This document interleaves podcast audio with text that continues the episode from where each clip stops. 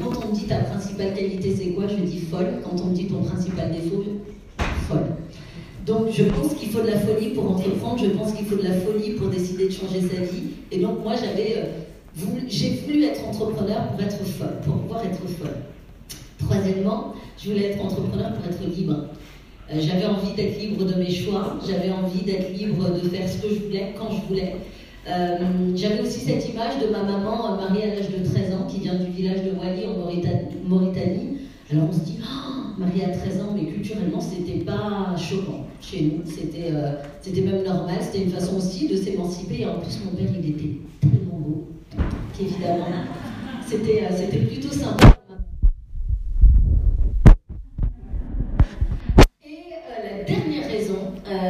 et c'est la plus importante, et c'est celle que vous retrouvez, euh, je me permets parce que je suis tellement fière de ça. Dans le premier chapitre dans mon livre, c'était Merci papa. C'était pour mon père.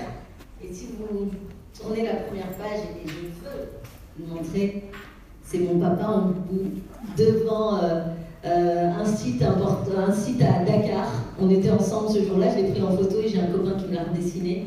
Donc je voulais vraiment honorer le parcours de mon papa. Ça, c'est ce qui a fait de moi un entrepreneur. Petite, je disais, je vais être businesswoman. On me disait, tu vas être chef d'entreprise? Je disais, non, je vais être businesswoman. Donc là, on me disait, mais tu vis en France. On dit chef d'entreprise. Et je disais, non, businesswoman, c'est conquérir le monde. Chef d'entreprise, c'est la France, c'est tout. Donc non, je vais être businesswoman. On m'a laissé rêver. On m'a laissé euh, euh, devenir cette businesswoman que j'avais envie de devenir. Alors je vais revenir sur mon papa. Mon père, quand on regarde comme ça, euh, c'est le parcours des gens de Lampedusa, c'est-à-dire qu'il a quitté son village à Orcadière pour devenir l'entrepreneur de sa propre vie. Le message, c'est que être entrepreneur, ça ne veut pas dire monter sa société, c'est pas monter sa boîte, c'est décider de changer sa vie. Il avait décidé de changer sa vie pour offrir un avenir meilleur à ses enfants, il avait tout quitté. Il avait quitté son village, il avait quitté euh, ses copains, il avait quitté un environnement qu'il connaissait, il avait euh, quitté une nourriture qu'il appréciait, il avait quitté les, sourires qu'il croisait tous les matins pour l'inconnu. Il a vécu un périple qui a duré à peu près un an avant d'arriver en France où il a euh, risqué sa vie. Et un jour, il m'a raconté son parcours d'entrepreneur. Ce jour-là, j'ai juré de tout faire pour honorer le parcours de mon père. C'est ce qui m'a permis de devenir entrepreneur. C'est ce qui m'a tenu dans les moments difficiles, c'est ce qui m'a euh, stimulé au quotidien. Et en fait, la, réussite pour moi, c'était juste de lire dans le regard de mon père qui était fier de moi. C'est tout. Je demandais rien de plus. Juste lire dans son regard qu'il était fier de moi. Et un jour, il était avec ses copains, il m'a dit J'ai mis au monde un homme en parlant de moi. C'était la plus grande des fiertés pour lui. Ça voulait dire Elle fait tout ce que les hommes font habituellement. Nous, les femmes, on ne dira rien, mais on sait qu'on fait tout mais dans les yeux de mon papa, ça voulait tout dire. C'était ça ma réussite. J'étais libre et j'avais un papa fier de moi et c'est tout ce qui comptait. Aujourd'hui, je suis une femme chef d'entreprise qui a créé une entreprise dans les cosmétiques avec le hashtag Soit bel effet.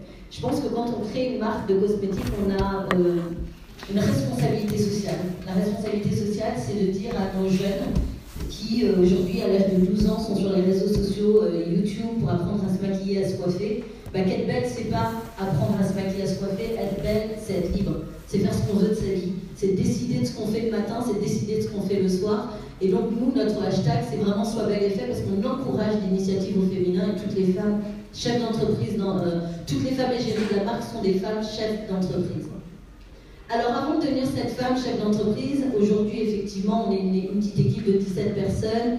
On a, on a, développé une marque dont on est fier. On est vendu dans plus de 200 points de vente en France. On est vendu à l'international. On a ouvert notre siège social Afrique à Dakar. J'ai eu beaucoup d'échecs. J'ai eu beaucoup de douleurs. J'ai vécu des moments très difficiles.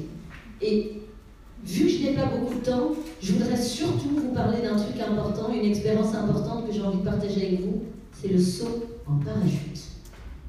Qui a déjà sauté en parachute ici? Eh bien, il n'y en a pas beaucoup. J'espère qu'à la fin, on sera plus que deux. Je vous raconte ça. Moi, je suis un peu casse-cou. J'aime bien sauter en parachute. J'ai sauté plusieurs fois en parachute, en tandem, jusqu'à la dernière fois j'ai sauté toute seule. Alors, je viens d'avoir un bébé de 6 mois, donc je me suis un peu calmée. Moi, je pense que je vais aller sauter dans pas longtemps et euh, peut-être toute seule, peut-être en tandem, j'en sais rien. Mais pourquoi je vous parle du saut en parachute? Parce que, en fait, après avoir développé ma boîte pendant des années, après avoir ouvert 17 salons, après avoir une centaine de salariés, je me suis retrouvée confrontée à des grandes, grandes, grandes difficultés suite à une croissance rapide. Et j'ai dû faire le choix, euh, qui m'a vraiment fait mal au ventre, bah de, de, vendre ce que je pouvais et de liquider le reste. Et j'ai perdu ma boîte en 2013, en septembre 2013, en déposant un sac plein de plomb sur le bureau du juge du tribunal de commerce en lui disant Je n'en peux plus. Ça, c'était suite à un burn-out, j'en parle aussi dans le livre. Un burn-out où j'avais des palpitations et des trous de mémoire d'une heure. J'étais avec ma voiture, je devais me garer, je ne me rappelais plus. J'ouvrais les yeux, j'étais dans le quatrième, et au moment où je reprenais connaissance, j'étais place de la Concorde et je ne savais même pas par quel chemin j'étais passée. Tout ça pour vous dire que vous avez beau avoir le projet que vous voulez, vous devez aussi prendre soin de vous. Et je l'ai compris le jour où mon père m'a dit Absatou, ça fait trois jours que j'essaye de le joindre, trois jours que je n'arrive pas à le joindre, viendra un jour où, tu essaieras de me joindre et tu n'y arriveras pas. Ce jour-là, j'ai fait Ok, je vais m'arrêter euh, de, de, courir après des choses qui ne m'apportent rien et je vais me concentrer sur aussi cette réussite qui ne peut être que si elle est justement équilibrée entre la réussite professionnelle et personnelle. Je reviens au saut en parachute. Il y a une personne ici qui a sauté en parachute, mais j'espère que vous serez plus nombreux à la fin. Quand on décide d'entreprendre, c'est comme quand on décide de sauter en parachute. Il y a plein de gens qui marchent à côté de vous comme ça qui disent Mais t'es sûr tu veux sauter? Mais tu crois que t'as raison de sauter? Mais pourquoi? Il y a des trucs plus cool, va à la piscine, va faire un peu de danse, pourquoi tu veux sauter en parachute? Le jour où vous décidez de monter votre boîte, et, et c'est pas que pour les entrepreneurs euh, qui veulent monter leur boîte, encore une fois, dans votre vie aussi, le jour où vous décidez de prendre une décision importante, mais on va rester sur l'entreprise, vous décidez de monter votre boîte, il y a plein de gens autour de vous qui sont là en train de vous dire T'es sûr que tu veux monter ta société? Pourquoi tu cherches pas un job tranquille? Si tu perds ton job, tu auras le chômage. C'est quand même plus cool que d'aller prendre des risques comme ça. Mais pourquoi? Ces gens qui vous donnent des conseils sont toujours les plus généreux en conseils, mais ils n'ont jamais lancé leur boîte. Donc ils sont là, ils vous donnent des conseils sur quelque chose qu'ils n'ont jamais tenté. Et vous êtes là et vous dites, mais pourquoi on pollue comme ça? Oh là là, je doute, j'ai plus confiance, je ne sais pas, est-ce que je dois me lancer, est-ce que je ne dois pas me lancer? Et vous, vous êtes un entrepreneur, vous dites, si, si, moi, je vais me lancer. Oui, oui, je vais sauter en parachute. Vous marchez vers l'avion. La première fois que j'ai monté, j'ai fait mon saut en parachute, j'étais avec sept gars, six ou sept gars.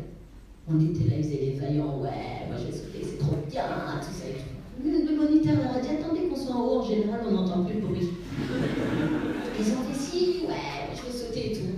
Moi, j'ai toujours été un peu carré. Donc j'ai toujours dit, un jour, I believe I can fly. Un jour, je vais voler. Je, crois toujours que je vais voler, j'en suis convaincue même. Cette excitation, je voulais voler, j'allais pas contre cœur. Et je marchais d'un pas déterminé comme quand je voulais monter ma boîte et que tout le monde essayait de me décourager. Moi, j'étais déterminée. Je monte dans l'avion, j'ai mal au ventre. Parce que vous montez dans un petit avion qui gigote comme ça, vous dites là, c'est pas le Boeing, là, confortable, ça bouge dans tous les sens. C'est pareil quand vous allez au tribunal de commerce que vous voulez immatriculer votre boîte. Vous avez mal au ventre, vous savez pas trop, vous avez donné naissance à une société, c'est engageant, ça fait mal au ventre, mal au ventre. Et vous dites, mais ouais, mais c'est normal. Parce que même Ibrahimovic, qui a l'air euh, très sûr de lui quand il est là face au but et qu'il veut marquer, bon, il n'a pas le même sûr que moi, mais quand il veut marquer, c'est pareil. Il a mal au ventre. Le sportif de haut niveau a toujours cette peur de gagner c'est pareil pour l'entrepreneur. On a peur de gagner, mais on a peur de l'échec, parce que dans la société française, on pointe l'échec du doigt en disant Mais toi, tu as, échoué, tu as raté ton projet. Mais ouais, mais moi j'ai essayé. Je me suis levée de ma chaise, et dès qu'on se lève d'une chaise, on risque de tomber. C'est sûr que si on reste assis, on risque pas de tomber. Et là, je marche, je suis dans l'avion, je monte, ça monte à 4000 mètres d'altitude, j'ai mal au ventre, je me sens pas bien, je fais des nuits blanches, etc. C'est exactement pareil que quand j'ai décidé de monter ma voiture on monte, et plus on monte, et moins il y a de bruit. Et plus les gars les malins, on les entend. Parce que les entrepreneurs, ceux qui sautent vraiment, parce qu'ils ont envie, il n'y en a pas tant que ça. Mais c'est pas grave en fait, il n'y en a pas tant que ça. Il y en a qui ne le sont pas, qui le deviendront, d'autres qui l'étaient, qui ne le seront plus. C'est pas grave. On monte, la porte s'ouvre, on a 4000 mètres d'altitude. Vous regardez en bas, vous dites Ah, quand même, c'est beau. Et là, vous regardez, vous dites, ok, je saute ou je saute pas Là, dans l'avion, il n'y avait plus de bruit. Tous les gars qui faisaient les vaillants tout à l'heure, il n'y avait plus de bruit, plus rien. Ils étaient tout blancs. C'était drôle. Quand je regardais à gauche, à droite, je disais, bon, est-ce que j'ai raison d'être aussi hystérique, folle euh, et d'avoir envie de sauter? Mais ouais, il y avait quelque chose dans ma tête qui me disait, oui, oui, vas-y.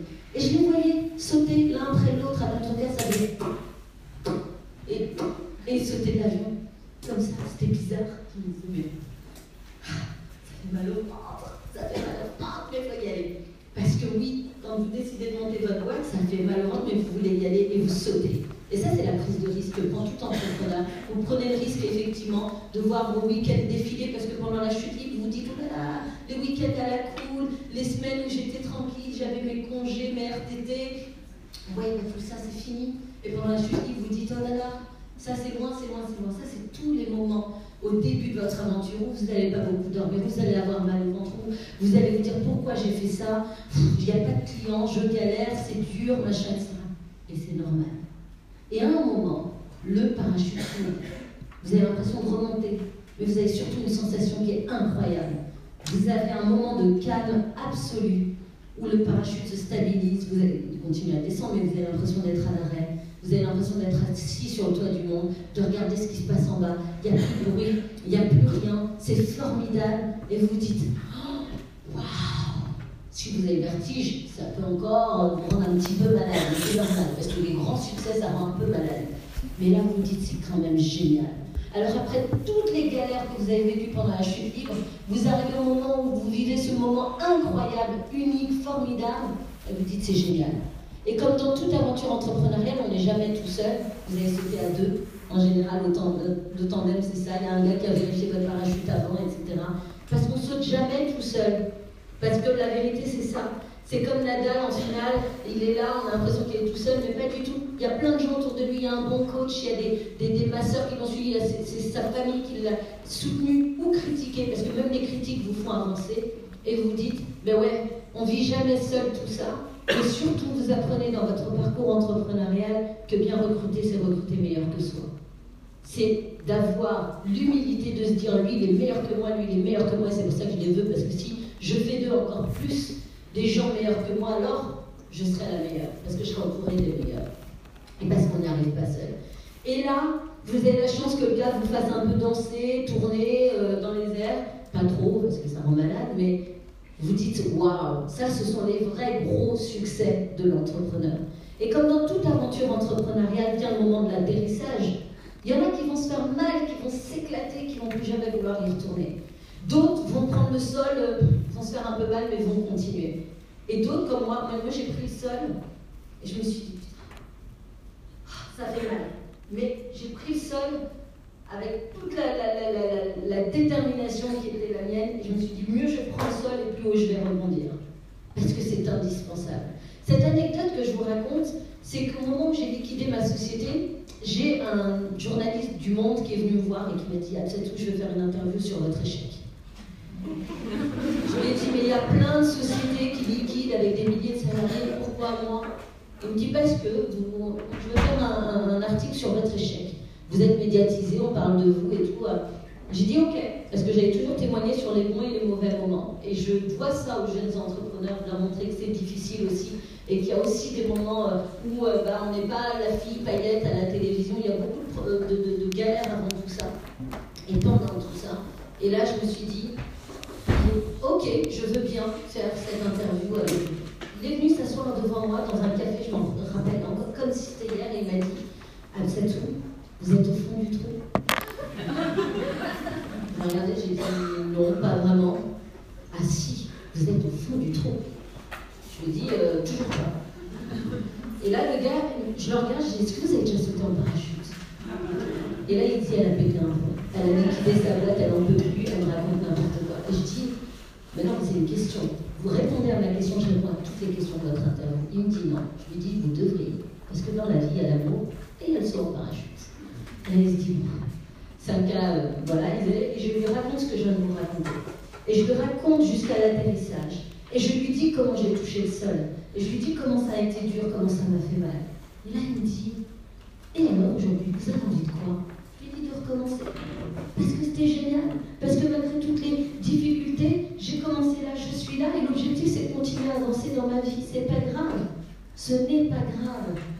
J'ai appris de toute cette expérience que ce n'est pas grave de se planter dans la vie. Au contraire, c'est hyper construit ça, nous construit, ça nous élève, ça nous permet d'avoir de l'humilité, ça nous permet d'être à notre place aussi quand il le faut, ça nous permet d'aller témoigner comme ce soir devant des jeunes pour leur dire c'est pas grave, tentez des choses, changez le monde. Un entrepreneur qui ne veut pas changer le monde n'est pas un entrepreneur.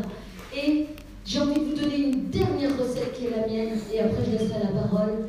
C'est la visualisation, la concrétisation, ce que vous voulez, vous l'appelez comme vous voulez. Mais moi, pendant tout mon parcours entrepreneurial, la première, on m'a toujours dit que j'étais folle. La première chose que j'ai fait, c'est signer un chèque d'un million d'euros à l'ordre de moi-même.